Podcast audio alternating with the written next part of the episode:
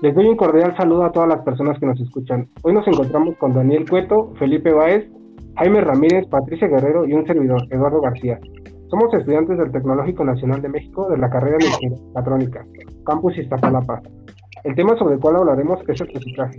Sabemos la importancia que tiene el tema del cuidado del medio ambiente. Debemos ser conscientes del impacto ambiental que generamos debido a nuestros residuos, a nuestra basura. Según datos del INEGI, diariamente se recolectan 86.343 toneladas de basura, es decir, 770, 770 gramos de basura por persona. La pregunta que les quiero hacer es referente a los lugares en donde se produce más basura, que son viviendas, edificios, calles, avenidas, parques y jardines. Sabemos que instituciones como el INEGI se les, dificulta, por no decir que les es imposible entrevistar a todos y cada uno de los, habitantes del país. Eh, esto debido a que nada más eh, eh, evalúan a un, conglomerado de personas que nos representan. Y estando aquí todos juntos, quisiera saber sus, sus, vivencias, su experiencia, su día a día, su perspectiva de por qué piensan que sean los lugares que producen más basura los ya mencionados. Yo en lo personal pienso que es porque la cantidad de personas que van a esos lugares, por la cantidad que es este solicitada, por decirlo, por las personas. Y los hogares más que nada porque también les, les inculcan, bueno, no les inculcan el separar la basura de la orgánica, la inorgánica. Yo en lo personal, aquí en mi casa sí, sí separamos la basura en esas dos clasificaciones y en lugares referentes a parques o, lugares públicos es porque las personas tampoco ponemos de nuestra parte para poner la basura en los contenedores que ahí están, porque igual luego ponen contenedores que ya sea para los papeles, para el vidrio, para lo orgánico, entonces pues también nosotros no hacemos ese esfuerzo y todo lo ponemos en, en el que queremos, en el primero que esté ahí.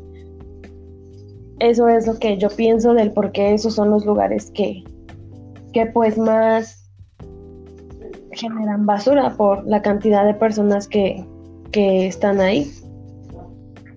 Eh, bueno, eh, como dijo mi compañera hace un momento, eh, también tiene que ver que muchas de estos lugares, muchos de estos lugares no saben cómo reutilizar esa basura. Por ejemplo, las botellas las pueden vender y generar más dinero sobre eso. O varios objetos lo pueden reutilizar para hacer eh, decoraciones o cosas así. no es bueno, sí tiene que influir mucho sobre las personas que no tienen ese valor, o sea, esa educación para separar la basura. Entonces, eh, eh, hay muchas personas que sí lo tienen y más aparte saben cómo hacer dinero con eso o cómo... sí, la educación de separar, ese es mi punto de vista en esta pregunta. Claro, otro dato que tengo es que en el país se separa diariamente el 11% de las basura recolectadas, es decir, 96 de cada 100 lugares lo hacen. ¿Cuáles son los principales motivos por los que no se tiene el hábito, costumbre o la cultura de separar la basura? Probablemente por algunos de los motivos por los que no se separa la basura aquí en el Estado de México, en la República podría ser también, que la forma de pensar de la gente, ¿no? Hay gente que dice, reciclar no causa ninguna diferencia, entonces ¿por qué lo voy a hacer, no? O la forma en la que fueron educados. Si sus padres, si sus abuelos, sus tíos no nunca separaron la basura, nunca reciclaron. Y ninguna de, de esos cambios que, que estamos mencionando se los fueron inculcados de pequeños, de grandes es mucho más difícil que se le inculque a una persona o que se le haga cambiar de, de punto de vista porque esa persona ya se forjó con, con una forma de pensar a la que pues va a ser muy difícil hacerla cambiar. Claro, como bien dices, sí, tienes razón, pueden ser eh, dos factores, eh, el ambiente familiar y la educación. Muchas personas creen que creen y piensan que no sucede nada al depositar eh, la basura así sin separar, están en una zona de confort donde ellos consideran que no pasa nada si viertes todo en el mismo contenedor, igual se va a depositar al mismo lado, que en este caso sería un, un relleno sanitario, un vertedero, pero pues la realidad de las cosas es que no es así. Eh, sí facilita mucho a los, a los trabajadores y a las personas que se dedican a reciclar el hecho de que separes eh, basuras tan simples como lo es eh, las latas, el papel, el PET, por poner algunos ejemplos. Y bueno, eh, también quiero comentarles que en la Ciudad de México se recolecta casi el 20% de toda la basura del país. ¿Cuáles son los factores que influyen en esta cifra? Que muchos de, eh, muchos de, ¿qué se puede decir? Parte de la gran, gran parte de México eh, son, son, ¿cómo se dice? Habitados por foráneos, o sea, muchas personas que viven no tienen la suficiente educación para eh, tirar la basura en donde va o tener una imaginación para ver que esta basura que puede servir para otra cosa o, cosas así. O sea, eh, como dice mi compañero, muchos no tienen esa noción que, que eh, o sea, contaminar o reciclar puede ser más dañino para, para el mundo, o sea, no para solamente para México, sino para una gran parte del mundo, eh, porque toda esa basura se puede ir a los mares y, y eh, contaminar otros eh, otros países y así. Claro, yo, yo, yo diría que esta pregunta está ligada con la primera, y pues indiscutiblemente es la concentración de la población y también la, la clase de educación que tiene la misma población. por ejemplo, ¿Cuáles son los lugares que, la gente que prefiere concentrarse en ese tipo de lugares? Pues serían lugares en donde hay eh, recursos económicos, estabilidad social, eh, no hay vulnerabilidad, básicamente el sueño capitalino. Y eso a su vez eh, genera que varias personas de diferentes, con diferente pensamiento vengan, habiten aquí y tengan conflictos por su ritmo de vida, su estrés y demás, ¿no? Pues sí, también puede perdone, por los lugares que son turísticos, ya pongamos de ejemplo las playas. Igual ahí las personas tiran toda la basura, la dejan en arena, no la ponen en, los contenedores. Ahí no nos vamos muy lejos, ahí en, en, las playas no ponen los diferentes contenedores, es como de, bueno, está bien, un contenedor, ahí echen la basura. Pero pues igual la gente no respeta y no pone de su parte. Entonces pues igual en donde termina toda esa basura, en el mar. Al final de cuentas, el reciclar por muy pequeño que sea algo, es como de, ah, esto me puede servir para esto, esto me puede servir para esto otro.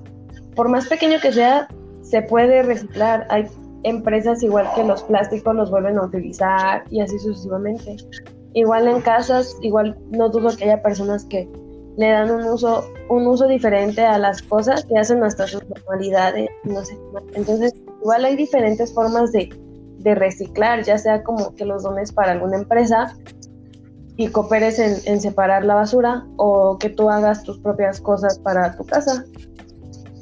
Claro, como ya bien lo mencionaste, son lugares eh, donde se concentra, que por lo, por, por, lo común, por lo regular, serían, como dices tú, lugares turísticos, o ligado la primera pregunta, sería lugares en donde haya eh, edificios, avenidas, que es eh, algo que caracteriza a ciudades como la Ciudad de México, que es de las más pobladas, ¿no?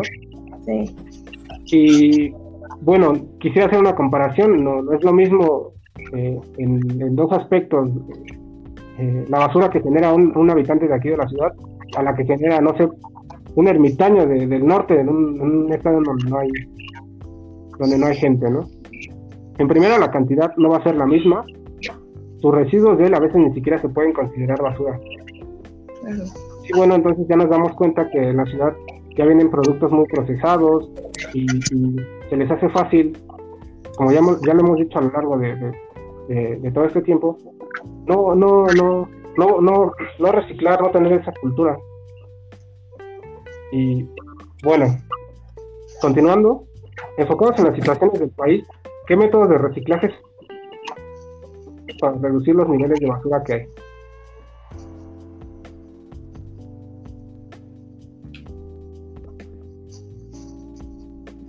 Pues bueno, para empezar debe ser un proceso no costoso, ¿no? Así, fijarnos en los desperdicios que hay e implementar las técnicas. O sea, hay varios tipos de reciclaje, ¿no? Reciclaje de metales, de aluminio, de vidrio, de pilas, de batería, de cemento, de papel, de cartón, etcétera, ¿no?